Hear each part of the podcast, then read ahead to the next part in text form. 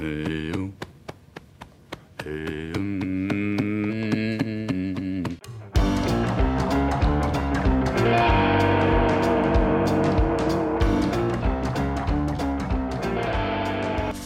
primos e primas, beleza? Você está ouvindo o Primocast, o podcast oficial do Primo Rico. Toda semana nós falaremos sobre empreendedorismo, investimentos, dicas e livros e também um pouquinho dos bastidores aqui do Primo. O Primocast vai ao ar toda segunda-feira nas principais plataformas de podcast, beleza? Isso se o Lucão não atrasar na edição, né? Você já sabe que acontece. Hoje vai ser um programa muito especial porque reuni uma galera de muito peso nesse mundo dos investimentos. Esse episódio vai ser tipo os Avengers. E vamos ver se a gente vai conseguir apresentar todo mundo em menos de meia hora. Começaremos então aqui apresentando o Perinão, cara. Muito obrigado pela sua presença. Que agradeço o convite, Thiago. Sempre uma honra participar com essas pessoas aqui né, em volta. Tá ótimo. O Perini começa assim, daqui a pouco ele vai soltando, fica sarcástico e começa a zoar todo mundo, né? É, tô ligado na Já, sua. já tô planejando aqui na minha cabeça já aquele botão do Lucas ali quase estourando. É. A parte do de peso, eu acho que foi pra mim. E diga-se de passagem, Perini, você está muito cheiroso hoje, cara. Obrigado, Thiago. O que você anda Obrigado. passando aí, velho? É, é o Polo Green. Tem um comentário no meu YouTube fixado sobre isso, desde que você me elogiou em um vídeo, né? Ô, Kaique, já vai anotando aí que já temos o primeiro Paga Nós aí do dia. E temos também hoje, já que falamos nele, o Extra Plus GG, temos aqui Lucas Pitch Money. E aí, cara, tudo bem? Tudo Tô bem, com problema você, de cara? retenção, não me zoe. É o cara mais inchado do mercado financeiro. Peixe boi do mercado É, Cup financeiro. Noodles. né? É, Por que, que você tá inchado hoje, ah, Pitch? foi meu aniversário esses dias aí, velho. Que você faltou, inclusive. Esses dias foi semana passada, o cara tá inchado faz uma semana. Ele tava esperando só pra jogar na cara que eu não fui. Eu É, sabia é disso isso, já. é isso. Pitch, muito obrigado aí pela sua presença e pelos Tamo seus junto. três botões abertos na camisa aí, cara. Tá sexy daí, Dan? Que- que- do- tá tão sexy quanto. Tá parecendo uma linguiça embalada a vácuo. É não tem a, a imagem, né? E hoje temos aqui também um grandiosíssimo brother investidor, Richard Rittenband. E aí, primo, tudo bem? E aí, pessoal, um prazer aí estar presente aí com todos vocês. E vamos falar bastante, né, sobre o que a gente mais gosta, né? Cenários, investimentos, né? Cenários, investimentos. Não, calma, a gente tá com o pitch hoje. Não vai ser só cenários e investimentos. Vai ser groselha, cachaça e. E azaração. e azaração. Então hoje é dia de pegar dicas de perfume, né, com o Perini, e dicas de bebida, né, com de o bebida Pitch. com o pitch. É isso aí. E temos também hoje o Roxo. E aí, Purple Man? E aí, meu querido, como é que você tá? Ah, não como você, mas gostaria, velho. Dois minutinhos você leva. Dois minutinhos? Tá fácil, né? Isso- Isso que eu não passei o Apollo Green aqui, que aí seria menos do que isso. Ó, eu tô sentindo o perfume do Perini daqui, É realmente foda, é, né? estonteante. Brincadeira. Eu nem passei perfume hoje, cara. Saí correndo Tiagão, lá de casa. parabéns, Isso aí são os cara. feromônios do Ele exala Tiagão, parabéns, cara. Você tá unindo o mercado financeiro mesmo, arrebentando, tirando o Brasil às 5 horas da manhã da cama. Cara, é motorista de Uber. Todo mundo que eu converso levanta às 5 horas da manhã pra te ouvir falar, cara. Cara, mas Parabéns se- mesmo, será que é pra me ouvir falar ou hipocrisia. será que eles são muito loucos de acordar às 5 da manhã, hein, Roxo? Sabe o que, que eu acho? Eles devem pôr na cama, aí começa a escutar a tua voz. Aí você começa a pilhar a galera, aí leva um cara milionário lá, o cara fala, eu não vou dormir. Não bicho. vou dormir, né, Se velho? esses caras estão em pé, eu vou ter que levantar. Não, cara, né? olha isso. A gente tem 42 bilionários no Brasil. A gente já levou 6 lá. Ou seja, 15% dos bilionários a gente já levou no primo ali. Fantástico. Maluco isso, não é? Doideira. Maluco. E temos também hoje uma convidada que nunca apareceu no nosso programa. Seja muito bem-vinda, Betina Roxo. prima aqui do Roxo. Prima- É verdade, é prima do Roxo, tá do lado do Roxo. mesmo. Primos aqui no programa do Primo, obrigada. Com o tempo você vai se soltando aí. Obrigado pela participação, não, não faz muito o nosso estilo aqui. E hoje, primos, vocês não vão acreditar em quem a gente trouxe no programa. A gente trouxe o Felipe Neto pro programa, cara. Seja muito bem-vindo. Olá! Eu sou o Eliminado Olha lá, ele imita igual, cara. Muito obrigado, primo. É um prazer enorme estar aqui com você. Puta que pariu, como que pode essa voz aí? O cara é magro que só e fala assim, velho. É, tem que ganhar uns quilinhos, né, cara? Pete podia dar umas, umas aulinhas. O, o Pete, né? Ele tá, tá tentando fazer isso. Ele vai conseguir. Toma cuidado, viu? Não, Você não muito tô- com ele, é. Tem que afastar um pouquinho dele aqui. tá É. vendo? E, e hoje você tem quantos anos, cara? Tô com 22, cara. Putz, Não, grila, apresenta o cara direito, pelo amor de Deus. Ele não é o Felipe Neto. É, não é, Tá ligado? A gente vai ter menos downloads no programa.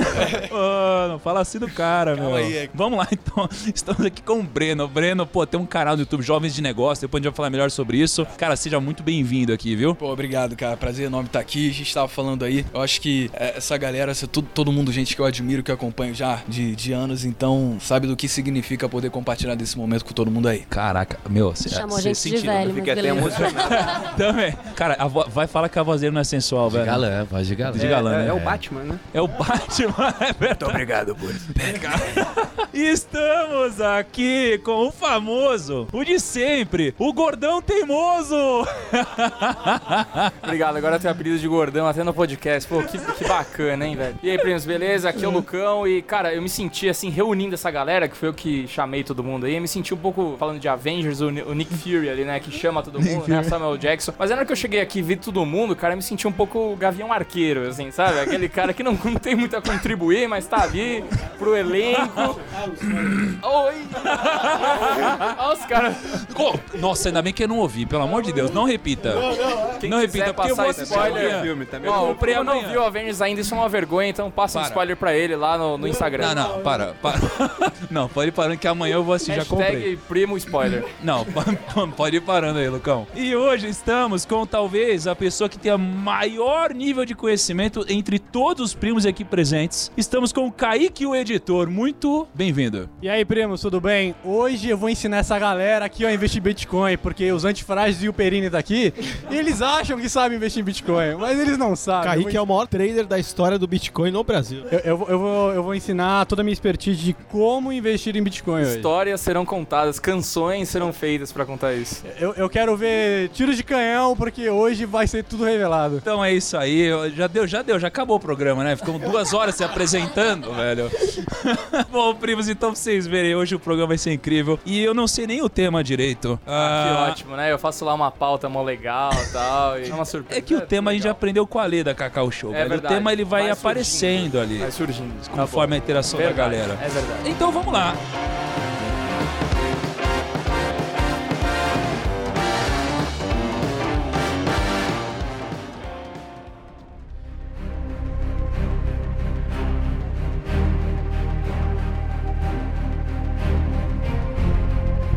Escrito aqui no nosso, na nossa planilha aqui, cara, é o plano do milhão, velho. Esse é o tema de hoje, gente. O plano do milhão. A gente gravou um vídeo recentemente. Qual que foi o título do vídeo, Kaique? Você tá com dois fones, cara? Por que, que você tá com dois fones? É que o primo inventou de gravar com os Avengers do investimento aqui e a gente tá, tipo, em nove pessoas. E, tipo, num gravador não cabe nove microfones. Aí eu tô trocando entre um e o outro pra escutar o áudio de todo mundo. Bom, a gente soltou um vídeo recentemente, né? Na verdade, o Pete soltou um vídeo recentemente falando assim: é, o que eu faria se eu começasse de novo com mil reais? Não foi isso daí? Eu não tô te ouvindo, tá? Só- Exatamente. Aliás, eu tô, os primos não estão. Ah. Fala no microfone. Como que Exatamente. Era uma pergunta muito frequente no meu canal. Pô, eu quero começar, juntei mil reais. O que, que eu faço? Aí eu falei o que eu faria pra mim, né? Porque eu não foi? Pô, tenho você fala nem meio poder. DJ, né? velho? Você nem assim, poder ó, de- Eu falei assim, É tá? meio, é meio supla, né, velho? Nem poder, nem poder de recomendação eu tenho, então.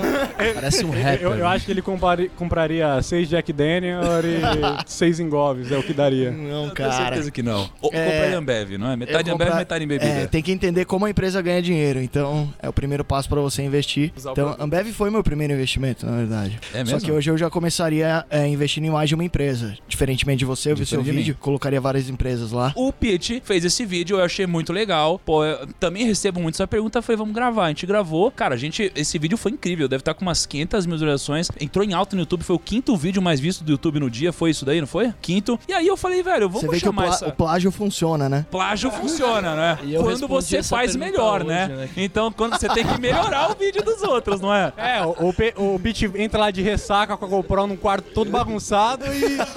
E achou que ia abalar. É, ah, como assim, cara? E aí eu falei, quer saber? Eu vou chamar essa galera foda aqui e vou perguntar o que eles fariam se eles fossem começar de novo pra chegar o mais rápido possível no milhão. Só que de forma lícita, digamos assim, tá bom? Sem Vou ter que mudar sem minha historinha. ideia, hein? Vai ter... é, Perino, não dá, cara. Então eu vou jogar pra vocês, pessoal. Se vocês fossem começar agora, vamos criar uma regra? Se tivesse tipo mil reais, assim, ou... Mas é pra É, investimento O que, só? eu, o que eu tracei foi o seguinte: primeiro, Ah. é que não sei quanto racional demoraria. aí. Era tipo Ah. assim: primeiro falar realmente como que eles começaram e depois como que eles fariam hoje. Mas se tivesse começando de novo, sem um contexto específico. É, primeiro, tipo, como que eles realmente começaram. Mas se quiser pular essa parte e quiser partir pro. Tá, eu já Forma ouvi, maligna. eu devo ter ouvido só umas 17 vezes como o Perini começou, mas talvez os primos não tenham ouvido. Perini, me me conte, cara, como você começou e o que você teria feito diferente? Eu comecei com 17 anos, investi 100 reais em um fundo do extinto Banco Real, né? Depois foi comprado pelo Santander. E era um fundo que ele tinha boa governança corporativa, investia em empresas com preocupação ambiental, mas eu escolhi ele porque eu só tinha 100 reais. Era o único que dava. Ah, entendi. E aí eu coloquei dinheiro no fundo e era uma época que o que você comprasse subia em bolsa, né? 2007. E aí em dois meses de 100 foi pra 140 reais. Eu comecei a fazer conta, caramba, 40% em dois meses, né? Sou um gênio do mercado financeiro. É aqui mesmo. Se eu continuar mantendo esse ritmo, daqui a pouco eu tô na capa da Veja. E foi assim, lógico que depois caiu, subiu, mas depois disso eu comecei a investir em renda variável e só depois fui pra renda fixa. A capa da Veja não chegou ainda, né? Na capa da Veja não. A da Sexy já, já me proporam, né? De outras Mas aí a Malu não assim, deixou, Mas aí né? não G Magazine também não fica em cima dele direto. Alô, Veja, chama nós. Mas se eu fosse começar de novo hoje, eu faria diferente. Acho que eu teria desses mil aí uma porcentagem, como é pouco dinheiro, não faria muita falta em, em criptomoedas. Eu acho que é o que tem mais potencial assim de explodir de valor. Caraca, se você tivesse mil reais, você iria colocar isso em criptomoedas? Não tudo, Não tudo. não tudo. Mas mil reais é, é- entendeu? Que se eu perder tudo é pouco, né? Então, se eu quero realmente explodir de multiplicação de valor, seria aquela aposta que eu vejo como mais interessante. Ah, caramba. Porra, legal. be- Beleza, então. que eu... Pô, fiquei um pouco chocado aqui. Mas tudo bem, já, já a gente volta nessa da criptomoeda aí, cara. Já vai preparando os argumentos que o nosso produtor aqui já preparou alguns. Ele já sabia que isso, você ia dizer isso isso. pensando em investimento, né? Porque com mil reais você pode começar um negócio pela internet. Eu comecei o meu com Então, muito menos. Com muito menos. É isso que. Bom, eu não vou, vou dar minha opinião, depois eu dou. Beleza. E você, Richard, o que, que você faria, velho? O que eu faria? É, eu- eu- o primeiro investimento que eu fiz, né, com 13 anos, né? Eu peguei o dinheiro do meu bar mitzvah. Peraí, peraí, 13 anos, velho? 13 anos, né? 13, que, que, que, que, o, que, o que que Pete Money fazia aos 13 anos? Eu, eu tenho curiosidade, você vai manter um pouco de Tomava medo. também. Danone com groselha. Mas pra, Danone mas com pra quem já acompanhava o mercado desde os 6, né? Anotando cotações, então com 13 eu já era experiente. Seis, o que, que você fazia aos 6 anos, Pete? Eu era nerd, velho. Devia estar estudando Atlas, alguma coisa assim. Cala a boca, cara. Você vê as coisas mudam. Mas o que que houve? Então, durante um caminho... O que que aconteceu? Entrou a música e o álcool e deu isso aí, velho. Deu, deu esse erro aí. E aí eu comprei uma ação chamada Ferro Ligas, né? Só que aí eu perdi tudo. Então, na verdade, eu- o que eu tinha, o pouco que eu Aos tinha, seis anos sentou, né? com 13 Tomou seu anos comprei a primeira ação e perdi tudo e fiquei bem paranoico, né, com essa questão. Tomar uma madeira. do risco de ruína, né? Então, acho que tem que passar por isso, né? É importante, mas o, o que é importante, acho que o recado que eu passar, do que como eu começaria com essa história do mil reais, é que eu tô vendo muitas pessoas que têm uma ilusão de que vão enriquecer na renda fixa. Só que você pegar o patamar da renda fixa hoje, Tesouro IPCA, que paga 4% mais a inflação, se você for ver, para dobrar o capital vai levar 18 anos. Então, uma coisa que eu já defendo desde os tempos lá antigos da Expo Money é que se você quer realmente mudar de patamar, você precisa ser duas coisas. Você tem que ser um empreendedor, solucionando problemas eh, na sociedade, resolvendo coisas, pode ser um intraempreendedor dentro de uma organização também, e também um bom investidor. Bom investidor é aquele cara que ele vai se preocupar primeiro em sobreviver, estar vivo e se expor da forma correta. Então, acho que você tem que ser um bom empreendedor e um bom investidor para você conseguir essas mudanças de patamar. Porque a renda fixa no patamar atual, ela vai, no melhor das hipóteses, vai manter você ter um pequeno ganho. Porque às vezes eu vejo a pessoa assim, ah, eu comecei a investir, é legal, só que ela não tá fazendo conta, ela não tá. Então eu recomendo, pegue uma planilha Excel, faça, faça conta, simule até você ter um salário elevado e você poupando a maior parte disso, investindo nas taxas de mercado e veja quanto tempo que você demoraria para chegar. Então você tem que criar fontes de renda, você tem que criar essas alternativas. Senão, infelizmente, não vai ter uma chance assim de mudança de patamar, né? Que é o que a gente fala aí, que é nos antifrases junto com o roxo, né? Do extremistão, não é? Que às vezes o Perini, quando foi lá no programa também, mostrando como em poucos dias as receitas, né? as- a fonte de renda que ele teve em relação ao outro ano, a concentração. Então, 0,1% do ano dele fez o ano dele inteiro. Basicamente, um dia eu ganhei mais do que eu, eu levei 12 anos pra juntar, né? Por causa da internet. Escala, né, velho? Isso, Escala, então eu né? acho assim, se a gente quer mudar o Brasil, que por isso que eu até te parabenizo por essa iniciativa que você está fazendo, a gente tem que mudar duas coisas. Primeiro, a gente tem que valorizar muito o mindset de empreendedor no Brasil, colocar para as pessoas quererem solucionar problemas, pode ser empreendendo ou intraempreendedor dentro da organização. Outro, a gente tem que trabalhar um mindset do sucesso. A gente tem que ficar feliz, orgulhoso de ver as pessoas que estão avançando e acabar com esse culto ao fracasso, essa perseguição a quem fica bem sucedido, sabe? Sabe? Como se fosse um motivo de vergonha, não é? Como se fosse um insulto. E por outro lado, nos investimentos, mostrar que não há atalhos, mas você tem que, em primeiro lugar, sobreviver. Você tem que ter um conhecimento de base, tem que se dedicar. Então, assim, a gente tem que começar a construir é, essa mentalidade de prosperidade no Brasil, porque isso é uma das coisas que me incomoda, às vezes, como é levado, né, de um lado ou do outro, e se você começa a ser bem sucedido, as pessoas já falam, ah, o cara tá fazendo alguma coisa errada e tal. Então, eu acho que já falei até demais, mas, assim, o recado que eu dou pra quem tá ah, nos ouvindo agora é esse: seja um empreendedor, seja um investidor, seja grato e fique feliz e torça pelo sucesso alheio, né? Queira que todos no país sejam prósperos, porque aí sim a gente vai chegar lá, porque senão a gente entra no jogo de soma zero, que eu acho que se o cara ficou rico é porque eu tô ficando pobre. E esse tipo de mente escassa e de pobreza leva o que? Ao atraso, né? E surgimento aí de pessoas que vão querer se apoderar desse grupo de pessoas falando, ah, não, é isso mesmo, o coitadismo, o vitimismo, ou achando que as coisas caem do céu, sabe? Então a gente tem que arregaçar as mangas, né? E ir pra cima mesmo, sabe? Ir pra cima. Então acho que a gente precisa desse mindset. Uma das coisas que mais me perturba no Brasil e me incomoda justamente é esse culto ao fracasso e esse ódio que as pessoas às vezes têm ao sucesso e à riqueza, sabe? Você não pode falar, não, é um insulto, eu não posso falar isso. Ah, eu não... Então, eu acho que se a gente conseguir mudar isso e essa inici- iniciativa que você tá fazendo, acho que aí realmente a gente vai ter uma, uma mudança assim estrutural brutal, né? Não, cara, na verdade, eu, eu queria adicionar um monte de coisa aí. Eu só não te cortei porque você tá falando tão bonito que, velho, eu não. Porra, porra, fudido, cara. É, do caralho. E- falou, jogou o microfone e foi embora, olha. Foi pegou Se uma água. Estrela, né, velho? Não, mas eu ia perguntar até pra vocês o seguinte: vocês sentem que isso acontece? Tipo, pô, todos vocês aqui são bem-sucedidos no que vocês fazem, né? Vocês sentem. Menos o que... Kaique.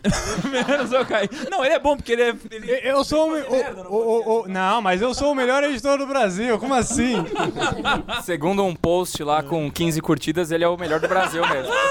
Eu ia perguntar, vocês sentem que, cara, prego que se destaca é martelado? Ou seja, vocês começaram a crescer, vocês começaram a receber crítica, ou vocês sentiram que teve pessoas que começaram a, pô, elas te elogiavam, mas no fundo ela- vocês sentem que elas queriam mal de vocês? Vocês sentiram isso daqui, não, quando vocês começaram a crescer? Eu já, eu já senti bastante inveja. E é, e é uma coisa muito ruim, né? Essa comparação que o outro faz com você e é, quando você tá progredindo, a pessoa sente dor nisso, né? Existem duas maneiras de passar por cima dos outros ou ficar em cima dos outros. Uma é diminuindo o outro. A outra é se esforçando e você conseguindo progredir e ver a sua própria evolução. Então, enquanto a gente não mudar essa cultura como o Richard falou, o Brasil vai continuar nesse atraso. E é muito mais prejudicial pra quem tem esse pensamento do que pra quem de fato tá se dando bem, né? Porque quem tá indo bem já tá trilhando um caminho É positivo. uma energia e- tóxica, né? É, uma energia que faz mal pra você mesmo, de ter esse pensamento ruim, né? No fim, você tem que admirar os outros e, e se ajudar pra Total. crescer também. O- mas eu queria perguntar um negócio pro Richard aí, que você falou sobre é, matemática, que o cara não faz conta e tal. Você acha que, para eu ter sucesso no mundo dos investimentos de longo prazo, eu preciso ser bom em matemática, bom em conta, ou calcular tudo? Ou você acha que isso não é um requisito? Eu acho que você tem que ter noções, sim. E a própria matemática vai te ajudar a você organizar os seus pensamentos, a você filtrar ah, os ruídos, focar nos sinais. Então, assim, o mínimo de matemática você tem que ter. E principalmente matemática financeira, que não é uma coisa de outro mundo. Pelo contrário, que eu acho que deveria ser ensinado já na escola. A criança tem que ter essa noção, porque senão ela não vai entender uma série de problemas e distorções que a gente tem no mundo real, na economia, coisas que acontecem com fenômenos eh, monetários como inflação eh, de preços. Ela não vai entender os juros, não vai entender nada. Então ela vai ser uma presa fácil. E nesse mundo dos investimentos, então é muito fácil. Você vai lá, leva lá um, um material, né, de, de um fundo ou de algum investimento, tudo aquilo confuso, termos técnicos, contas, o cara não sabe. Que nem uma coisa que também me incomoda, que é a história do tantos por cento do CDI. O cara enche o peito e fala: Estou ganhando cento e poucos por cento do CDI. Tá, mas meu amigo, qual que é o percentual desse CDI? E se o CDI for 2% ao ano? Entendeu? Vai fazer diferença? Em quantos anos você vai demorar pra dobrar o seu dinheiro? Entendeu? Isso vai te dar consistência. Então eu acho assim, que da mesma forma que a gente é alfabetizado, que a gente tem. Eu imagino assim: se você não tem o domínio mínimo de matemática financeira e matemática no geral, é como se você fosse ser um analfabeto no mundo de hoje andando pela rua. Aí você vai ter dificuldade de ver as placas, de ler, ter acesso a um livro, etc. Então acho Então, que precisa a assim. galera de humanas, então, que tinha alguma esperança aí, já era, tá condenada mesmo, né? Não, Esquece. humanas é fundamental também, né? Acho que você tem que ser Eu- um generalista e atuar em vários Richard, repertório em várias coisas. Eu, com 16 anos de idade, a minha professora de matemática do primeiro colegial falou que eu jamais aprenderia matemática, porque eu tenho dislexia. Manda um recado pra ela agora. Um recado pra ela agora. Eu aprendi a escrever, sei lá, com 8, 9 anos de idade. Eu tenho dislexia. Então, eu digo pra todo mundo, se eu aprendi, meu, qualquer um aprende. E eu acho que mais do que saber as contas, você tem que aprender a enxergar as curvas. As curvas são fundamentais, porque elas você consegue diferenciar o que é bom do que é ruim rapidamente. Como assim curva, velho? Do que, que você tá falando? Não, não, vamos explicar pros primos. Claro. Enxergar as curvas. É. Que porra que são as Poderia curvas, só velho? falar, das coisas. é verdade. Vamos... É, por exemplo, a curva do enriquecimento, ela nada mais é do que uma multiplicação do tempo pelo que você tem hoje, pelo que você coloca todo mês, pelo seu rendimento. Aham. Esses quatro fatores geram uma curva de enriquecimento. Então, para você juntar um milhão de reais começando com mil, você vai ter que fazer esses quatro fatores trabalharem entre si para criar essa curva exponencial ascendente que em algum momento lá no tempo vai gerar um milhão. Se você enxergar que esses 20 reais de hoje vão fazer toda a diferença no longuíssimo prazo e que 20 reais hoje são mil reais daqui 20 anos a uma taxa de 10 ao ano, você economiza com muito mais sentimento de propósito. Fala, opa, esse prato ou, ou esse drink adicional aqui que eu não vou tomar hoje vai valer 20, 30 pau lá na frente. Então, enxergar a curva te coloca no caminho, no propósito. Posso dar uma esperança pra galera de humanas?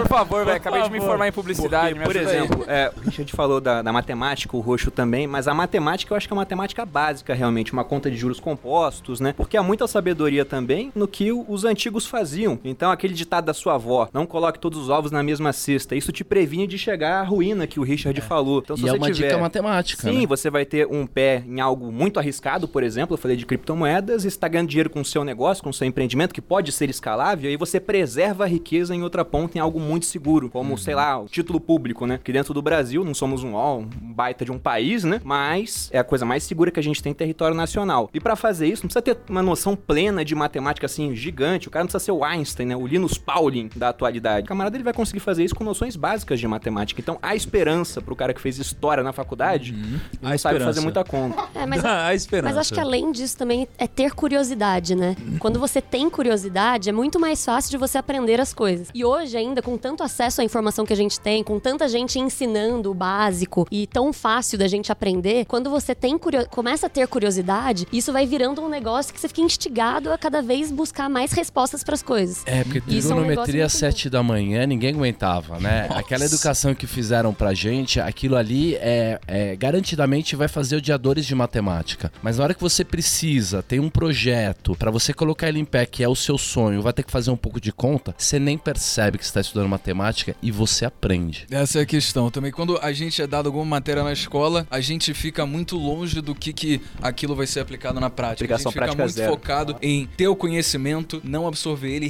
regurgitar para reproduzir na prova sem de fato assemelhar aquele conhecimento para si. Então depois de uma prova a gente esquece, nunca mais volta a ver aquilo de novo. Passou o ano e pronto. Enquanto se a gente tivesse uma, se fosse tangível para que que aquilo ia ser usado na prática aí, provavelmente ia ter, ser muito mais interessante pro aluno que poderia ver como é que ele conseguiu usar o conhecimento de finanças na própria vida, porque bem ou mal todo mundo lida com dinheiro. Você pode ser bombeiro, advogado, engenheiro, cada um vai ter as suas áreas de conhecimento específico, mas se tem uma coisa que é pertinente para todo mundo aprender é como lidar com o próprio dinheiro. Ainda assim, né, coisa básica que a gente não tem na escola. Aliás, eu tenho uma, eu tenho uma teoria aqui, cara. Eu acho que só é bem sucedido quem lembra da fórmula de Bhaskara, cara. Quem lembra aqui?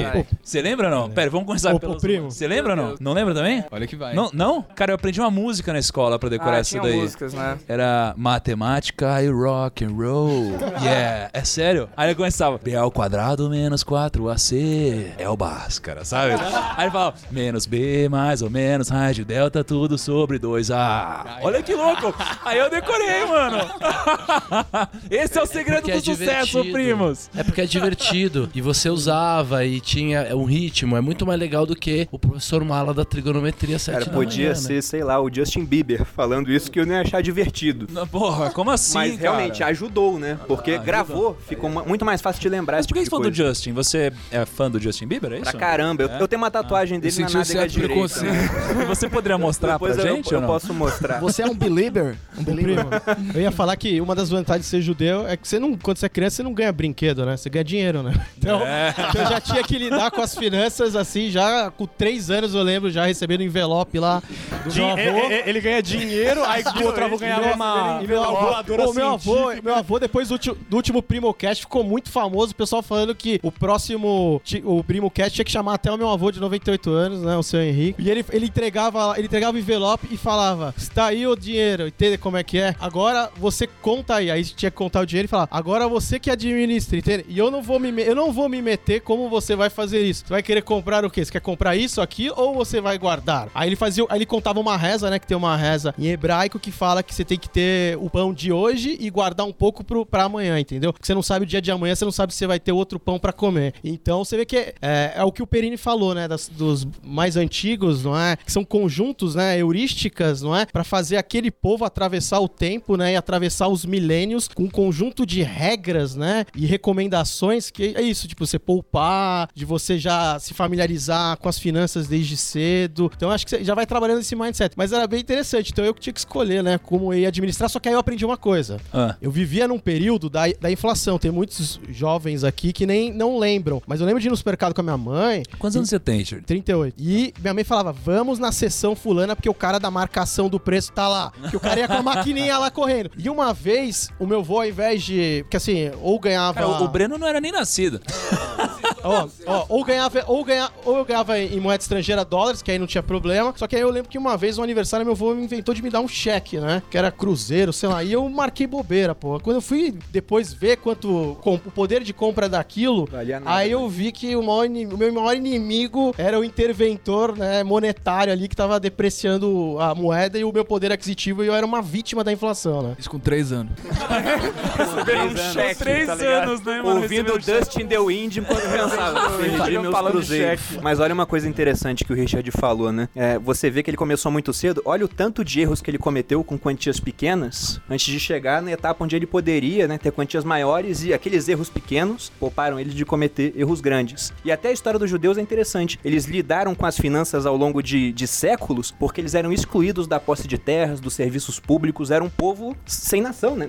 Eles eram uma nação, mas não tinham ali um estado, não tinham um território. Então os caras se viraram como eles podiam e aprenderam a lidar com as finanças e vão passando esse conhecimento até hoje. Mas vocês acham que educação financeira, tipo, de casa é essencial? Porque tem, tem muitos primos hoje que, tipo, eles acompanham a gente, mas os pais atingiram uma idade que não dá pra mudar a cabeça. Eu, minha mãe mesmo, eu não consigo fazer minha mãe investir por uma corretora nem a pau. É, Ela não acha muda. que. Ela fala que, tipo, ah, não, investir no futuro pra quê? Se o meu futuro tá aqui, sabe? Eu tenho essa Eu conversa com a minha mãe também, porque eu me lembro uns 15 anos atrás, 20, sei lá, eu falava, mãe, imagina daqui dois anos se a gente fizer tal coisa, e ela falava, daqui dois anos eu vou estar morta. Você acha que eu vou me preocupar com daqui dois anos? E hoje, 20 anos depois, eu falo, mãe, viu? Passou 20 anos, você tá aqui ainda. Ô, Pete, eu tô querendo ouvir sua voz aí. Fala alguma Oi, groselha pra nós, lindinho. vai. Cara, é, quer voltar no- nos mil reais? Eu acho que a gente começou.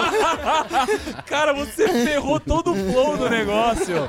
Fudeu. Bom, já que você já Porque acabou eu- com tudo. É, não, porque é, eu acho que as pessoas precisam entender que nem todo mundo é o primo rico que acorda às 5 da manhã. Não é todo mundo que tem. Não, é, às 5 é, está ao vivo, é, velho. É, não, e, e eu sei que eu não tenho esse perfil. O dia que eu assisti o podcast foi um dia que eu não- ainda não tinha ido dormir às 5 da manhã e que A não live. tem muito certo e errado. Então, a forma que eu achei de me blindar é primeiro investir e depois gastar. Porque se ficar com dinheiro na conta, eu vou gastar tudo. Então, eu já invisto 25% assim que eu recebo, sei lá, do YouTube, por exemplo. Recebi X, pego um quarto desse X e já jogo pra corretora pra não ter. Ô, a- esse papo tá muito estranho, hein, cara? Ótimo, Eurico. Você tá falando que você investe 25%? Eu tô Sim. ligado aí quanta grana tá entrando na sua conta, viu? O que, que você tá uma fazendo com os outros 75%, cara? Tá aqui, ne- tá aqui nesse botão que vai estourar no teu, no teu olho daqui a pouco. Olha, o Pete, primo, sabe que ele tá ganhando muito dinheiro, viu? É muito tanto, dinheiro. não é Não é, tanto. pouco, não. Não é pouco, não. Você vacilou com o YouTube aberto lá em casa, eu vi o teu, malandro.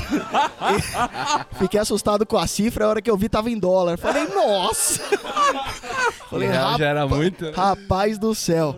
Então eu achei forma de me blindar. É, então eu não tomo decisão nenhuma de investimento. Quem toma é uma planilha que eu fiz lá, que eu não mexo muito nela. Eu jogo o valor que eu vou investir, ela já me fala, compra tanto de Ambev, tanto de Engie, tanto de Itaúsa tal. Porque é, a minha Tá, parte. vocês com essa eu sou... age, né, cara? Oi? Vocês com essa age aí, né, cara? Você não gosta, né? Mas eu tenho Sinqia também pra você ficar feliz. Você confia seus investimentos ao Bill Gates no Excel? Sim, cara. Sim. Total. Porque é, o Bill Gates é um cara mais racional que eu. Então eu, eu uso uma ferramenta que ele criou a meu favor, lógico.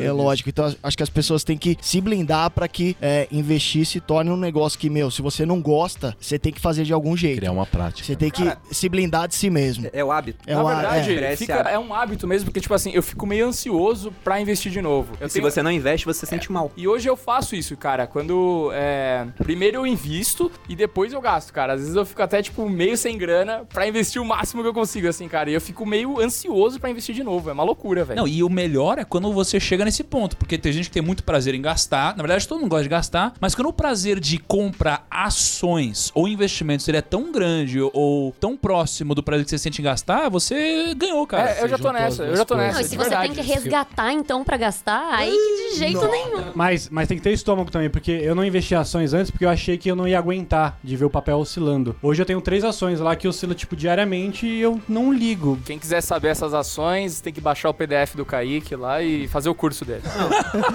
É o que o Kaique falou, mas é, é uma questão de, de se expor, né, a esse cenário. A única maneira que eu conheço de adquirir experiência em alguma coisa é passando por ela. Então, se você tá passando por uma coisa nova, lógico que aquilo vai te causar um estresse, uma sensação diferente no começo, mas depois que vira hábito, igual o, o Pete falou, igual o Lucas falou, aí vai embora. E, na minha opinião, o investidor bem sucedido é o cara que faz isso, né, é o corriqueiro, investir o seu dinheiro mensalmente, mesmo que o ambiente não seja nada corriqueiro. Um Brasil onde a gente não sabe como é que vai ser o dia de amanhã, se vai conseguir ter reforma da Previdência, se não vai ter, se vai ter expansão da dívida pública, se o mundo vai entrar em guerra. Mas mesmo assim, todo mês você tá fazendo o quê, Pete? O quê? Juntando. Tá investindo seu dinheiro. Tava viajando.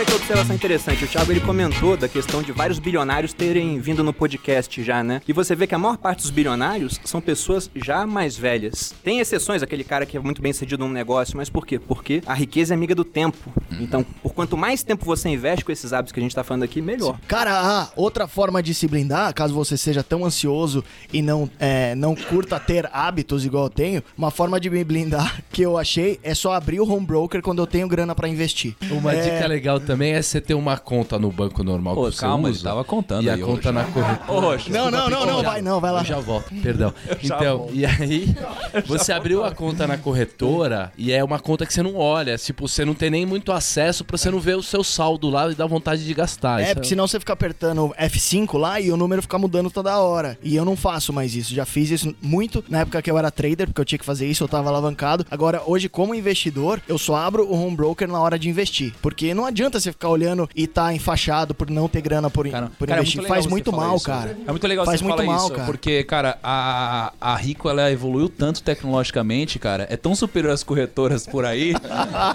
que, que você não precisa nem apertar F5, cara, pra atualizar o valor. Olha só que incrível. Pra você ver, Pete, É, chuva de alfinetadas aqui, cara. Ainda bem que a gente tá do lado oposto, senão a gente tinha voado no seu pescoço. É, é que nem uma história que o Perini e o Richard ficam me zoando, que eu comprei Bitcoin no ano passado. O e Kaique é um cara que consegue prever o cenário do Bitcoin como ninguém, cara. Só que vezes menos um. É, É, que eu- ao eu- contrário. eu- assim, pra eu contar a história. Eu fiquei uns 5 meses com Bitcoin, eu não entendia direito como funcionava o papel. Eu falei, cara, não faz muito sentido eu ter esse Bitcoin. Eu vendi num domingo pra testar. Eu falei assim, será que dá, se- será, será que dá pra vender no domingo? Eu vendi. Qual foi o seu fundamento pra falar que não fazia mais sentido o Bitcoin? É que eu não entendi o papel. O, do- o dólar, o dólar subia, o Bitcoin caía. Às vezes o dólar caía, o Bitcoin subia. Aí às vezes o dólar subia, o Bitcoin subia junto. Eu falei, meu Deus, o que tá acontecendo? O Richard tá chorando só de ver você falar. Eu não entendia. E também eu, eu tinha preguiça de estudar sobre o Bitcoin. Aí eu falei, cara, vou vender. Aí vendi no domingo. Cara, terça-feira. Subiu sem parar. Subiu, subiu, subiu surrealmente. É o pé de Tá na máxima agora do ano, não tá?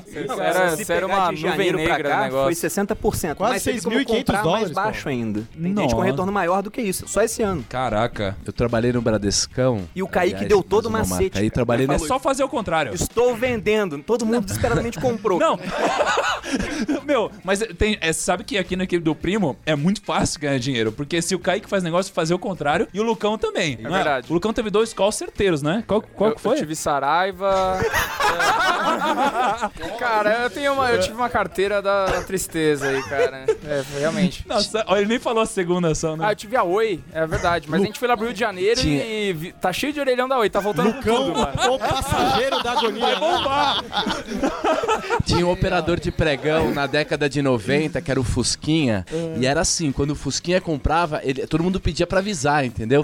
Aí os caras faziam uma vaquinha e falava, o Fusquinha, compra 100 de CSN pra ela derrubar pra gente poder comprar. Então os caras põem dinheiro na conta dele mesmo pra pra comprar. Primo, você sabe que nos cassinos antigos, old school, tinha uma prática de, de pegar, tipo, pessoas que eram muito azaradas, que é chamado de cooler, e, e quando tinha alguém ganhando muito na mesa, colocar o cara lá e o cara fazia todo mundo perder.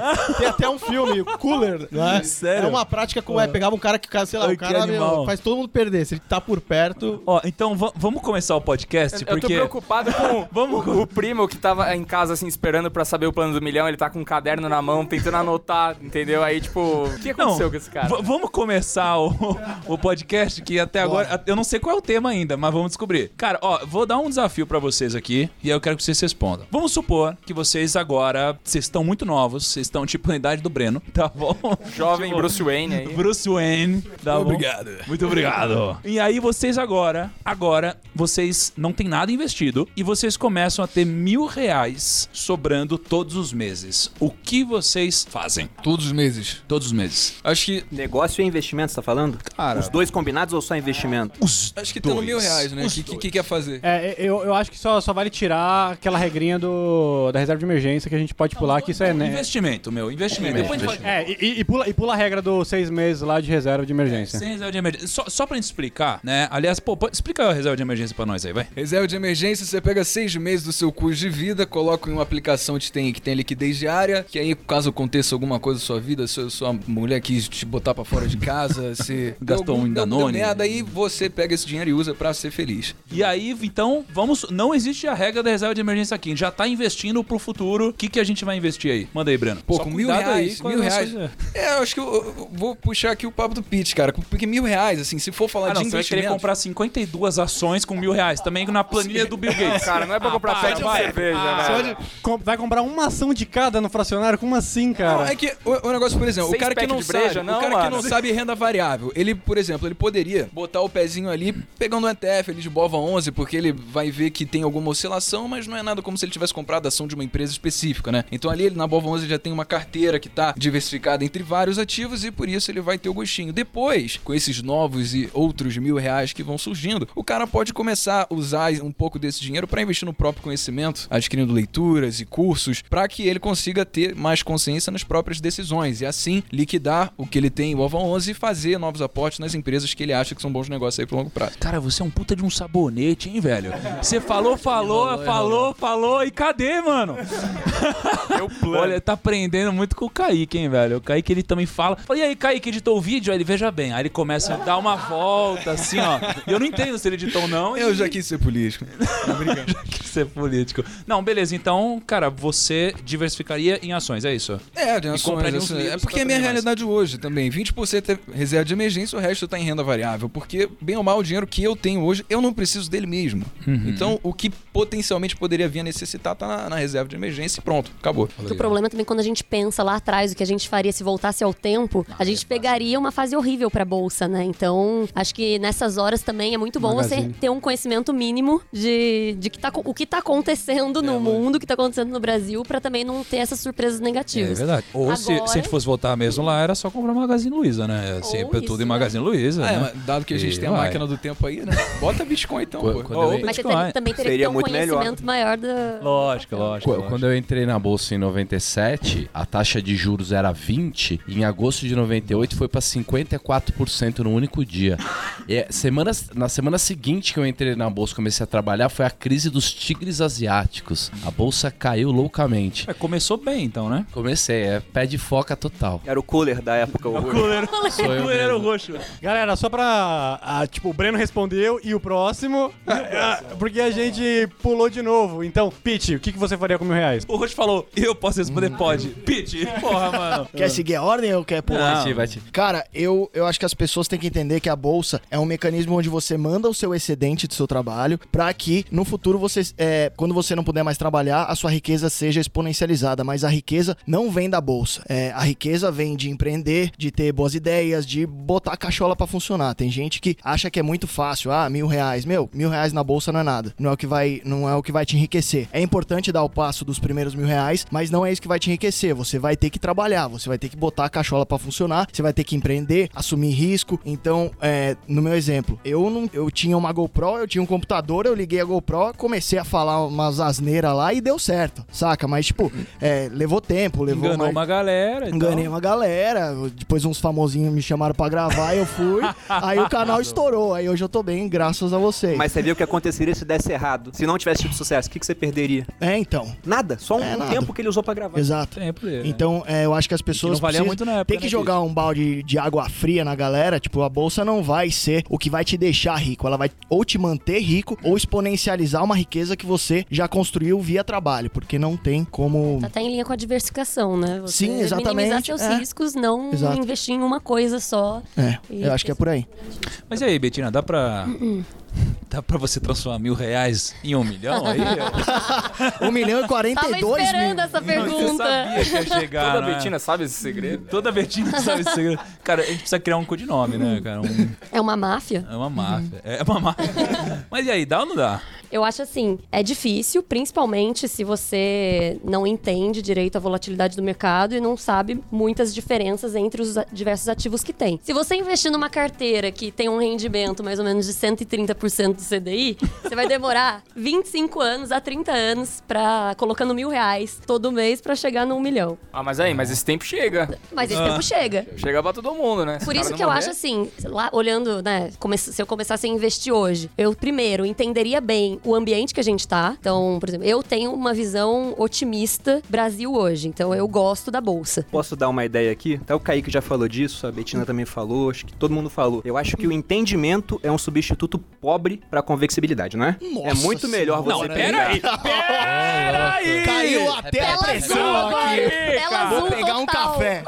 Vou até pegar um café. Porque, ó, eu entendo muito Não, do não, negócio. fala de novo. A a- o entendimento é um substituto pobre. Você tem que estar convexo no mercado. Ou seja, é aquilo que o Pete falou. Liguei uma câmera e deu certo. O Pete falou isso. Eu só uso o Pete falando Danone e groselha. Ele falou, liguei uma câmera e deu certo. E explodiu de ganhar dinheiro. Hoje o Pete tá ganhando quase um milhão ao ano. cara. Quase um milhão. Ao ano? milhão ao não, não, ano. ao mês. Ao mês. E se desse errado, ia perder zero. Então, por isso que eu defendi a ideia dos mil reais em criptomoedas. Se der errado, você pode perder no máximo mil reais. Só que ela tem um potencial de multiplicação, como já mostrou que tinha, muito grande. E quando eu comecei a investir em criptomoeda lá atrás, o pessoal falava, isso é coisa de terrorista. Deu uma grana, né? E deu muito atrás, dinheiro né, no final. Foi o investimento o melhor que eu fiz na minha vida e dificilmente algo vai superar isso, exceto um negócio bem sucedido. Então, você pode não entender no mercado. Você bota, faz várias as- apostas, né, com potencial de dar muito mais dinheiro do que o potencial de perda, e as ações são um instrumento para isso, porque você perde no máximo 100% e pode ganhar igual a Magazine Luiza, 83 vezes o que você investiu. Mas eu acho que o mais importante também é não ficar tentando copiar outras pessoas, né? Porque é, cada um tem uma versão a risco. Então, você entender qual é a sua faz total diferença na hora de você ficar feliz ou triste com seus investimentos. É, tem que respeitar. É porque é o que o Kaique falou, né? O Kaique tava começando, ele não tinha noção do. Ele tinha medo da volatilidade, então ele não tinha coragem de fazer isso. Hoje ele tem mais conhecimento, né? E aí já tem um pouco mais de coragem. uma coisa que eu queria puxar, e se a estratégia do cara, por exemplo, aí é- agora é o Richard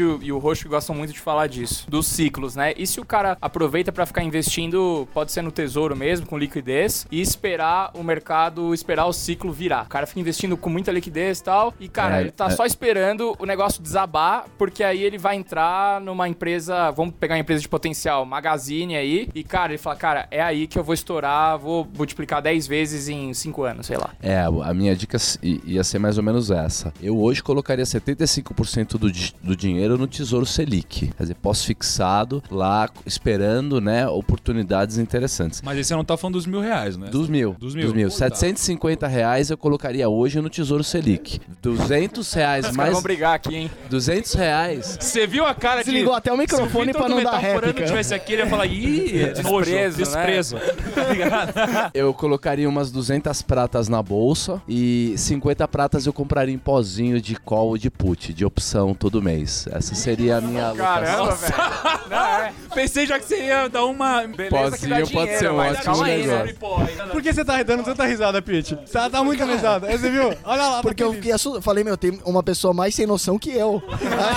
eu, me, eu me senti mais à vontade, entendeu? Fundo Escobar, né? O cara tá investindo. Ô, primo, esse mil reais é por mês ou é um por mês? Então acho que eu daria um passo atrás e eu acho que antes de tudo, o que eu mais investiria é mindset e network. Então você tá falando que o rosto tá Você- errado. Não, tô dando a minha opinião. Cada um, né? Mindset, por quê? Porque você precisa transformar a sua mente, os seus hábitos, antes de você se tornar alguém próspero e rico. A- A mudança vem na mente primeiro. Segundo ponto, network. Isso é muito importante. Você tem que se posicionar bem na rede, na sociedade, para você ter acesso às boas oportunidades, bons insights, conteúdos. E tem várias formas de você fazer isso e você não precisa nem de dinheiro. Então, mindset, network e a partir disso, né, muitas possibilidades iam surgir. Esses mil reais aí iam ficar, ia ser só história. Mas, dito isso, se fosse alocar ah, os mil reais hoje, o cenário é hoje ou do passado, etc. Hoje? Hoje, não é? Hoje. Se essa pessoa tivesse acesso a algum tipo de ferramenta que conseguisse eh, dizer pra elas, como o Lucão falou, se é um bom momento pra estar exposto ou não a determinada classe de ativo, respeitando os movimentos delas e os ciclos, hoje, o que, que a gente tem muito bom hoje? Hoje, hoje que a gente tá gravando esse Hoje, pod- hoje. podcast. Mas hoje, hoje. Você tem a Bolsa Brasileira em modo de correção desde que passou os 100 mil pontos e aí ela tá voltando em correção. Você tem os Estados Unidos que nessa semana, depois de muito tempo, que já era pra já ter dado uma correção nos preços, também está em andamento. E como não é o final de um grande mercado de alta nem nos Estados Unidos e nem no Brasil, porque você tem uma série de fatores que ainda sustentam esse ciclo, é uma janela de oportunidade que está se abrindo. Então, estaria entrando em ações aproveitando essa janela de oportunidade e da mesma forma estaria com uma carteira também em criptos, aproveitando a oportunidade que tá, porque no médio prazo está extremamente convexo, ou seja, com uma tendência muito boa. Explica a convexidade. É muito fácil. fãs. A convexidade é assim, pessoal. É quando você tem muito mais fácil. vantagem. Muito fácil, é ridículo. Vocês de humanas aí, chupa! É quando você tem uma situação que você tem um- uma perda limitada visível e você tem ganhos potenciais que podem tender ao infinito. Por que investimento em ações ele é extremamente convexo desde que você permaneça no jogo? Por quê? Concorda comigo? Pra onde pode ir se você não alavancar o preço de uma ação? Pode ir a Zero. zero. Porém, se as coisas derem certo, pra quanto que pode ir o preço de uma ação? Não tem limite. Infinito. Vocês estão visualizando agora a convexidade. A Isso é curva- convexidade. A curva convexa. Só que se tiver ferramentas que ainda te permitem filtrar e você se expor em bons negócios, empresas, coisas que se provaram no tempo, então você vai conseguindo mais. Então eu em ações, aproveitando essa janela de oportunidade, a carteira de criptos, não abriria a mão de ter opcionalidade no sentido de ter alguma, algum, algum dinheirinho em caixa, apesar de não fazer diferença nesse valor. Mas antes, pessoal, volte um passo atrás. É fundamental mindset e network. Porque uma coisa também que eu aprendi com meu avô mais uma vez, ele falava: se o cara recebe um dinheiro, ganha na loteria, o cara, sei lá, dá uma sortinha na vida e fica rico, mas ele tem uma mentalidade de escassez, é questão de tempo para ele ficar pobre. Agora, se um cara tem uma mente próspera e dá riqueza, ele pode até perder, só que ele consegue se levantar de novo. Por exemplo, Silvio Santos, se ele ficasse pobre hoje, quanto tempo você acha que o cara já estaria rico de novo? É, rapidinho. O cara tem a mente, né? O mindset da prosperidade. E o network tem de Mauá, pô. né? Mesma É. coisa. O cara ficou pobre. Barão de Mauá. Veio da pobreza, ficou rico, perdeu e voltou a ficar rico depois. E o network gera mesmo tipo de curva convexa que é esse portfólio de ações. Por quê? Quando você conhece muita gente, você tem muitas opções. Alguém vai te chamar para fazer um negócio, para conhecer outras pessoas. Podcast. Isso. Mais ouvido do Brasil. É, vai te Um collab no YouTube faz tempo, hein, prima? Os caras não chamam nem pro aniversário, né, Pitch Money? Bom, enfim, eu queria perguntar um negócio pra vocês. Vocês acham que dá pra enriquecer investindo? Eu acho que dá. Vai demorar mais, na minha opinião. Não, vai demorar mais. Porque o- Pitch ele falou isso: você bota mil reais na bolsa, pega a Magazine Luiza, que multiplicou seu capital em 83 vezes, né? Sabe, muita coisa. Você não vai ter ficado rico ainda. Você precisa botar mais dinheiro. Então, por isso que eu falei no começo: é negócio ou é investimento? Porque se for negócio, é o que o Breno tá fazendo, pô. Pegou, começou um canal, né? Tá lá gastando pouco dinheiro pra isso. Você fez a mesma coisa, eu fiz a mesma coisa, o Pitch fez a mesma coisa. Todo mundo aqui tá usando a internet de alguma maneira pra poder escalar o seu negócio. E eu acho que esse é o melhor Mas- investimento que pode ser feito Mas hoje. com mil por mês dá pra ficar rico, sem dúvida. E a Investindo? Investindo, com Ah, certeza. que isso, cara. Sim. Ah, não, não dá, cara. Não Claro dá. que dá. Não, não, dá, dá, mas possibilidade é diferente de probabilidade. Cara, É. com mil reais por mês, a Betina tava contando aqui. Sobrando dá. 25 ou 30 anos mais ou menos, não é? É, Cara, 130% do CDI, com considerando quantos- CDI hoje, né? com quantos anos começa a sobrar mil reais por mês? Sei lá, uns 25, anos, 25, uma média aí. Tirando o Breno que tá ganhando muito dinheiro, né, Breno? Muito dinheiro, né? Ô, eu tô praticamente o Barça agora. O Barça, é. Cara, mil reais por mês, com 25 anos, pô, aí você vai enriquecer com. Se for em 30 anos, você vai 50. enriquecer com 55 anos, velho. 55 anos, porra. Ah, mas o auge da vida de uma pessoa hoje é 50 anos. Pô, pensando no meu avô com 80 É, tá que trampa certo. pra caralho, 55 Ah, é suave. Não, o cara. auge é 50 anos. O auge não é-. Hoje em dia é. Não é 50 anos. Quem Não, fala eu isso tem entendi o 40 que você tá e poucos anos já. Não, não é possível. Não é, concorda? Ah, o auge é 50, eu tenho 48. É a É me- que eu vou falar isso, não é? Aquele Ah, cara, cara da terceira idade que fala que é a melhor idade. Você acha mesmo que o Pete vai conseguir chegar bem aos 50 anos? Imagina o Temos que acelerar esse processo aí, velho. Porque. Se bem que eu passei dos 27 também, agora vai embora até. passou dos 10 milhões já, então tá Passou, suave. já pô. tem mais de 10 milhões na conta também. Não, cara, eu acho que, óbvio que dá pra você enriquecer de duas formas, né? Ganhando mais que você gasta e gastando menos que você ganha. Mas, cara, gastar menos que você ganha vai ser manter disciplina, pode ser corrente, se no final da sua vida, cara, por causa dos juros compostos, você vai ter dinheiro, só que talvez você já não tenha o mesmo tempo ou saúde. E, É, cara, e vai ter que sacrificar muita qualidade de vida esse tempo todo, né? Exato. Não, É- pe- é pegando complicado. o título de um dos livros mais vendidos da atualidade aqui, né? Do mil ao milhão, fazendo o quê? sem cortar o cafezinho, Sem velho. cortar o cafezinho, pô. Ah, Porque aquela história de deixa de tomar um inclusive, hein? café por dia pra Puta ter uma livro, Ferrari Eu daqui a tentei 30 pegar a anos. assinatura do cara que escreveu, mas eu cheguei em Fortaleza, tinha uma fila tão grande que ia pra fora do shopping.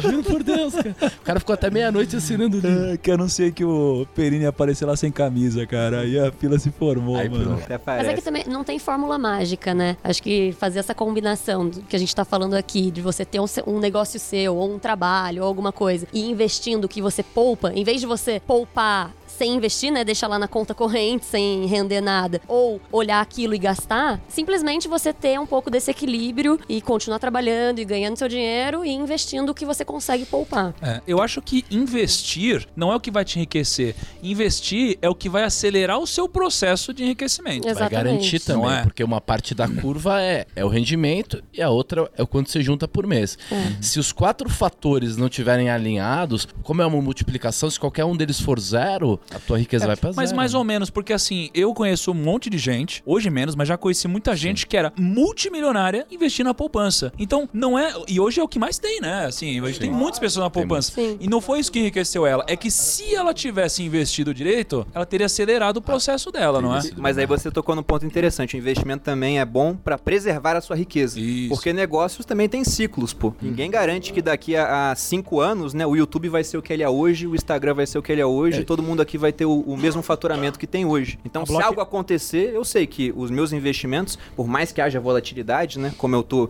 diversificado, né, com investimentos é, não correlacionados, eu sei que lá na frente eu vou ter preservado parte da minha riqueza, hein. E nesses 30 anos, certamente, se você tiver paciência, oportunidades incríveis vão aparecer. Vai ter uma crise ferrada, um cara vai querer vender um negócio, você vai poder comprar um negócio do cara, é, as, as ações vão ficar muito baratas. Então, é, é, é fundamental você ir poupar, porque é, você vai se tornando cada vez mais robusto e aí uma grande oportunidade aparece mesmo, assim. Acho que é importante definir também qual que é a métrica pra denominar uma pessoa de rica, porque a gente fica falando, é possível, não é possível? Às vezes um cara que tá ganhando Não, rico Opa. O primo rico, é o cara que, que Sabia que é o host do podcast. é o threshold ali. É. Um private bank em Nova York, pra você abrir a conta lá, precisa de 10 milhões de dólares. Que isso? Isso é um cara rico É lá lá que você tem York. conta, Perini? Não. Por, por essa métrica, só o Thiago que, que tá falar hoje. Mas você vê, o cara que tem, por exemplo, 10 milhões, ele tá bem de vida. Só que quanto mais dinheiro você tem, acontece que a, a, fe- a felicidade marginal daquilo acaba sendo muito pequena. Você vê a diferença do cara que tem 100 milhões pro cara que tem um bilhão. É muito pouco a diferença do que cada um pode fazer. A qualidade de vida deles vai mudar. Então, qual que é a métrica pra você decidir se uma pessoa vai ser rica ou não? Às vezes o cara é feliz pra caraca, tem, tá, pô, Ah, sei lá, com um eu- milhão eu- ganha 5 pau por mês. Eu, eu perguntei pro, pro Eike Batista qual a diferença de um bilhão e cinco, ele falou que é só o tamanho da lancha. Tirando Oh, isso, não, Olha, não tem, não acho tem que uma, uma das melhores definições que eu a vi. gente foi até lá e você não aprendeu a falar o nome do cara ainda. É Ike, velho. O cara fez o tirateima, velho. Desculpa, Ike. Ó, uma das, uma das melhores definições que eu já vi, o Perini, que ele no Instagram outro dia Sobre ele deu lá. riqueza? Isso. Sobre riqueza, pra mim, são quatro ingredientes, né? E aposto que muita gente vai concordar aqui. Primeiro, não em uma ordem de importância, mas se eu fosse colocar, isso seria a primeira mesmo, é a saúde. Porque sem saúde, você não consegue correr atrás dos outros. E quando você tá com problema de saúde, você pode querer trocar tudo que você tem pra curar aquilo. Vai ser o cara mais rico do isso- cemitério. Eu né? digo isso porque eu passei por isso. Com hérnia de disco, se alguém falasse por um milhão, eu te curo hoje. Eu dava um milhão pro cara. A segunda coisa é dinheiro. Porque você precisa de dinheiro pra trocar pelas coisas que você quer. né? Ninguém paga uma viagem hoje com sorrisos. A não ser que você tenha uma audiência muito grande e poste uma foto. Me paga. né?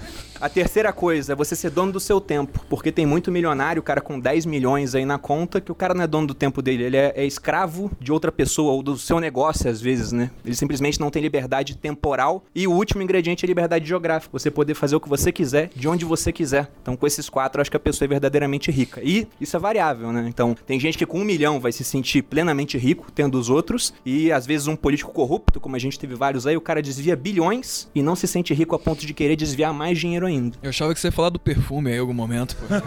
E o quarto ter um perfume top. Eu acho que né? tem a ver também com a, a curva que você tá. De novo eu falando de curva. Mas o, o Buffett fala uma disso. curvinha, né, Se você tem uma Ferrari e tem que vender pra comprar uma Mercedes, você tá se sentindo pobre. Porque você tá olhando e tá vendo a curva pra baixo. Se você tem um Fusquinha e tá trocando, sei lá, por um Celtinha novo, como você tá vendo a coisa melhorar, você tá sentindo, você tá com a perspectiva de enriquecimento, né? Eu acrescentaria ao que o Roche e o Perini eh, colocaram, além de todas essas questões, você ter uma. Isso entraria provavelmente na parte da saúde, mas você ter uma saúde mental, sabe? Você tá num ambiente que não tem pessoas tóxicas, você ter uma estrutura familiar, você ter, sabe? Eu acho que começa por aí, sabe? Uma, uma base, assim, você sabe que você tem. É como se fosse sua tribo, né? Pilar pessoas. é, um, assim, é né? isso, um pilar pessoas, assim, forte. serotonina Porque imagina, você tem lá. tudo isso, mas cara, você tá É, sozinho. Entendeu? Você tá sozinho. Você não tem quem compartilhar. É, então, você não tem uma família, não tem filhos, não... Então eu acho que é, é importante, a- a- o próprio judaísmo fala muito disso, né? Que pra você se considerar alguém bem sucedido, al- alguém bem sucedido é aquele cara que ele prosperou espiritualmente e materialmente. Pra você considerar um vencedor nesse mundo material, você tem que ter essa parte espiritual equilibrada e bem sucedida, sabe? Estar bem com você mesmo, próximo de pessoas boas, longe das pessoas tóxicas, né? Com uma estrutura familiar. Que eu acho que eu acho que não tem, acho que a maior riqueza é essa, sabe? É, ou mesmo cultivar pensamentos bons, né? Que Sim. muitas vezes todo mundo tem um monte de problema, mas você, se você for uma pessoa mais otimista, cultivar pensamentos bons e olhar para os outros de maneira, né, com um pensamento bom, já faz toda a diferença. Então você começa a ver a beleza das pequenas coisas e para de, de ficar encanado também com a, ah, quando eu vou atingir um milhão. Não é esse, não é esse o ponto. O ponto é você estar bem com você mesmo e cultivar esses pensamentos bons para ser feliz, né? É, o filtro emocional é tão importante que, eh, vamos fazer um, um exemplo. O cara chegou em casa sexta-noite, chutou o sapato pro lado, pegou lá uma taça de vinho, sentou ali no escurinho, na cadeira preferida dele. Isso é plenitude ou isso é solidão? Com um vinhozinho ali. Depende. Mas não de- depende do, do mindset, de como você tá Exatamente. emocionalmente. Quanto de vinho que tem? Lote, importante. lote. também depende. A gente vai falar qual é o vinho. Qual é o vinho? Olha, tem um insight que, que eu acho que. Conta a história do seu avô lá do frango, cara. Acho Ah, top essa não, história. eu vou contar antes. é, eu tenho um, um parentesco próximo com uma pessoa que tem uma condição, né, financeira assim bem, digamos, absurda, né, é, E- perante o, o mundo. E uma das características do- da última vez que eu, eu tive com ele e que eu vi é que a pessoa quando ela chega em determinado patamar e, e se ela tá realizada, como ele tá realizado com a família dele, tudo, é a capacidade dela de estar tá focado no presente, sabia? O cara não tá pensando no passado, remoendo alguma coisa, ou preocupado, tem que fazer isso, aquilo. Era impressionante o foco no presente, sabe? Vivendo aquele instante, aquele momento, assim. É um negócio que eu fiquei impressionado, porque enquanto isso minha cabeça é milhão, né? Eu pensando na bolsa, É isso que eu falo, vocês conseguem viver no É, presente? É, é. Tem vezes que não, né? É difícil, foi, foi é? uma coisa que até na- nas lives, na live, provavelmente não vai ser da semana que vai ser lançado esse podcast, mas na live que a, que a Luísa Trajano participou, ela falou muito disso, que, que a galera faz a projeção, mas ela não pensa no agora. Como que vai trabalhar isso agora pra chegar até lá, né? O cara fica, não, eu preciso chegar no milhão, preciso chegar no milhão, mas o cara não, não faz tá o que precisa ser vivendo feito, o né? presente, que é, acho que o poder tá aí mesmo, né? E contando a história do frango, né? é, o meu avô, é, infelizmente, por causa da perseguição, né, aos judeus, é, meu avô, ele. Nossa, eu me emocionar, vocês. Me desculpe aí, pessoal. É que é uma história bem triste mesmo. Mas inspiradora. O pai do meu avô, ele, já- ele tinha sido né, desaparecido na Rússia e a mãe dele tinha falecido no parto. Ele, tinha, ele foi criado pelas tias e que trabalharam e jun- juntaram tudo que tinham para conseguir mandar ele pro Brasil, que já tinha um, um tio nosso aqui, o tio Israel, que tava no Brasil. E aí o dinheiro que elas conseguiram foi uma passagem só, e só, e só ia dar pra uma pessoa. E aí escolheram mandar ele. Ele tinha 10 anos de idade. E elas ficaram, e elas que ficaram, elas não sobreviveram. E a única coisa que elas conseguiram dar ainda, além da passagem, foi um frango, né? Pra ele comer na viagem. Só que durante a viagem, ainda, consegui, ainda roubaram o frango dele. Isso Imagina é você roubar uma criança de 10 anos, pô. E aí ele chegou no Brasil com 10 anos de idade, sem um centavo, sem nada, sem falar o idioma. E, você, e olha o que, o, que, o que ele conseguiu construir, assim, uma coisa... Fudida. Puta trabalho, cara. Pô, desculpa aí, pessoal. Não, que isso. Cara, história foda. História foda, isso é incrível, é inspirador e é um exemplo de superação. E será que foi apesar disso ou foi por isso? É- é Ótimo uma ponto. questão, né? tem, tem um livro sobre isso, do Malcolm Gladwell. Com certeza, porque de, de repente esse sofrimento, esse sacrifício que ele teve que passar aos 10 anos de idade é que gerou esse mindset, essa antifragilidade para ele conseguir criar essa curva e esses netos aí nessa qualidade, né? O livro, né, que eu citei, o nome é Davi Golias. É um baita livro. E ele começa com a história, realmente, da luta entre Davi e Golias, falando que Davi era o cara, né, franzino, não era o favorito contra o gigante Golias, que tinha armadura, era muito forte e tudo, mas ele coloca que, na verdade, Davi, ele não era o azarão, ele era o cara que ia ganhar, porque ele era um, um fundibulário, né? Ele conseguia atingir um alvo a 200 metros, ele pegou uma pedra extremamente densa da região e foi atacar um alvo lento, estático, e aí a vitória tava na cara que ia ser de Davi para que analisasse o conflito. E, e isso acontece na vida. Às vezes a gente dá todas as vantagens para alguém e você estraga aquela pessoa. Ela não passou por nada que obrigou ela a crescer. Então, imagina o tanto de crescimento pessoal que o avô do Richard teve nesse episódio. É lógico que muitas pessoas, frente a isso, morreriam, sei lá, uma coisa aconteceria, mas quem sobreviveu ficou mais forte. Enquanto, enquanto isso, tem tanto herdeirinho por aí que não consegue, entendeu? É, ouvir nenhum tipo de crítica, nem passar nenhum de- tipo de dificuldade, que vai pra cama ficar deitado, deprimido, né? Então faz toda a diferença aquilo que você é obrigado a passar na vida, né? Acho que talvez essa tenha sido o motivo pelo qual ele tenha tido tanto sucesso. Se lascar forma caráter. É ba- basicamente isso, né? Quanto mais você se dana, mais cascudo você fica e você encara qualquer coisa. O uísque também ajuda. Com essa frase mega filosófica e profunda de Lucas Bitch Money, encerraremos o nosso episódio de hoje. Episódio tão incrível, com essa galera tão incrível. Nunca fizemos um episódio como esse.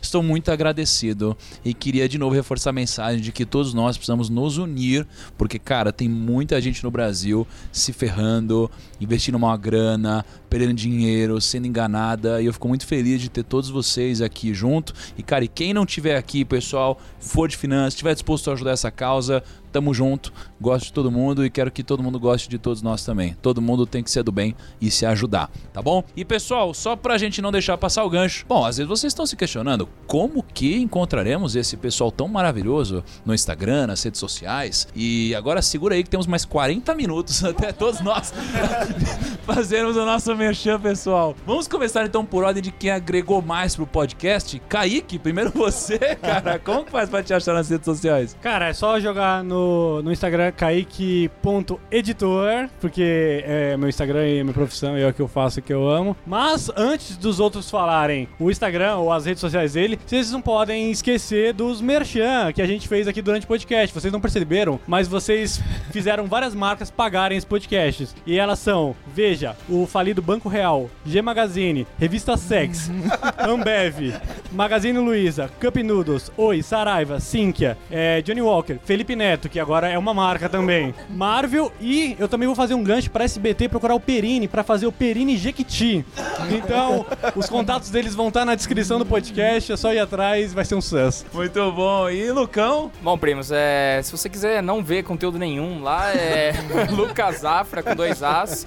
Mas eu, eu respondo a galera lá, cara. O pessoal me Você pergunta as responde a galera? coisas lá e eu respondo. Eu sou mó bacana, cara. Pô, que legal, cara, porque o Pete, você manda mensagem e ele não responde. Ah, o Pete é foda. estrela, o né, Pete mano? é É muito foda. estrela. É Eu, eu fiquei sabendo que ele não te chamou pro aniversário dele, é isso mesmo? Não, ele é um, eu não vou nem falar nada do Pete, cara. Eu fiquei esperando o convite, eu e a Chamei e não foi. Mentira, cara. É mentira, ela falou que é mentira, primos, pra quem não consegue ver. E, poxa, estamos também com o Breno hoje, né, Breno? Pô, como que te acha o famoso Felipe Neto aí da galera? Isso, vocês estão me usando, hein, cara? Parada de Felipe Neto. É, então, cê- é, é, então, é isso aí, é Felipe Neto mesmo, lá no YouTube. é, não, mentira. Jovens de Negócios, canal do YouTube sobre finanças, empreendedorismo, negócios, mindset. Então, é, se quiser adicionar no Instagram também, é bem underline perrucho. Você tá bombando no YouTube, né, velho? Você tá como aí? Pros seus padrões, acho que não, cara. Lógico que tá, meu. Que isso. Tá bombando, Tá- assim, tem uns vídeos dele lá que já vi que tem uns 70 mil visualizações lá, tem coisa Não, é bem, o, o quali- o- a qualidade do canal dele, meu, é foda, cara. Eu gosto pra caralho, principalmente da edição. Eu Não sei se você fez algum curso, mas eu acho bem bacana. Mas será que, na verdade, isso não tá acontecendo porque o pessoal clica achando que é o Felipe Neto ali? Acontece muito, cara. Tem muita Acontece criança muito. te Pode ver. seguindo. Porque se tiver muita criança, é por isso. no Analytics, tá ligado? Faz umas thumb com a cara do Felipe já. Neto, assim, tá Entre ligado? 7 e 13 anos ali, tô vendo né, a barrinha tá, tá crescendo. Show de bola. E temos também o Lucas Bitch. Puta que pariu. Ô, louco. Quem toma cachaça é ele. Eu que fico assim, cara. Tá indo bafo pra aí. É Lucas Pitt no Instagram e Pitt Money no YouTube. E Pit Money no YouTube. Legal. Então, se vocês quiserem o que aprender muito, muito conteúdo denso, muito técnico, conteúdo denso, é uma edição maravilhosa. tudo, tudo feito com muito primor Qualidade por mim de mesmo. áudio. Qualidade de áudio que nem tem eco, é maravilhoso. Top. Show do... É isso aí, cara. E Betina, né? Primeira vez que tá participando com a gente aqui. Pois é, obrigada pela participação, primo. Brincadeira. Nossa, quanta.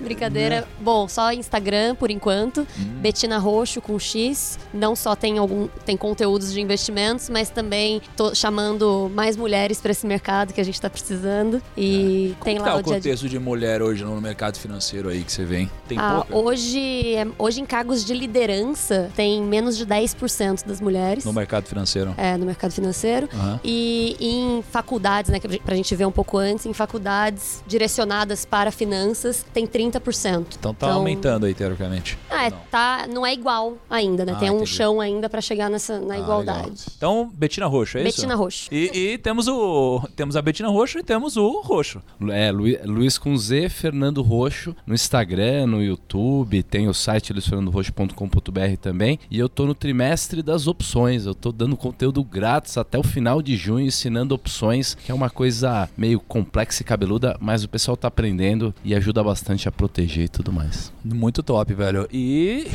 Richard, muito obrigado pela sua história hoje, no cara. Instagram, meu sobrenome, né? Ritemband, né? RY, né? E é a rede que eu tenho mais utilizado. E o dia que se fizer um Primocast aí sobre qual o, o pior investimento recente, a gente conta aquela história nossa lá de Nápoles, Nossa. daquela pizza de pepperoni. Puta, Acho cara. que foi o pior investimento aí dos últimos É, tempos, a né? K lembra bem dessa pizza de pepperoni A aí. gente tomou um gato ali do cara. O cara quis enganar a gente, mas depois a gente conta. Tá como- bom, a vista era bonita, né? Não, a pizza era bonita, né? Era bonita ali. Só a pizza que o cara. O né, vídeo ficou legal depois do casamento. ficou legal, é. Muito é isso aí, bom. então, não- Valeu, Richard. E aí temos o cara mais cheiroso do podcast.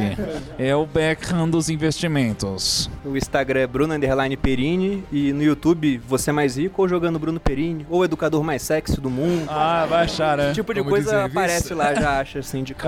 Caramba, cara. E o mais humilde também, não é? Está acima de tudo. É que acho que a gente levantou muita moral do Pedro. No próximo a gente precisa jogar pra baixo, né? A gente ficou ouvindo o podcast inteiro subindo a moral dele. A gente precisa acabar com a moral dele no próximo, hein, cara. Cuidado quando você voltar. É verdade. É só pra final, é umas coisas que você não sabe, é só pra umas zoeira final do Perini. Ele tinha um blog, foi como ele conseguiu bitcoins, é porque ele tinha muitos anúncios penianos no, no blog dele. Daí a Sabe que o Kaique sabe disso? Por que o Kaique sabe disso? Por Vamos fechar com essa Kaique? Tá ficando pergunta. estranho aí, cara. É isso aí, primos. Um grande abraço e tchau. Primos, espero você na sua próxima segunda-feira e tchau!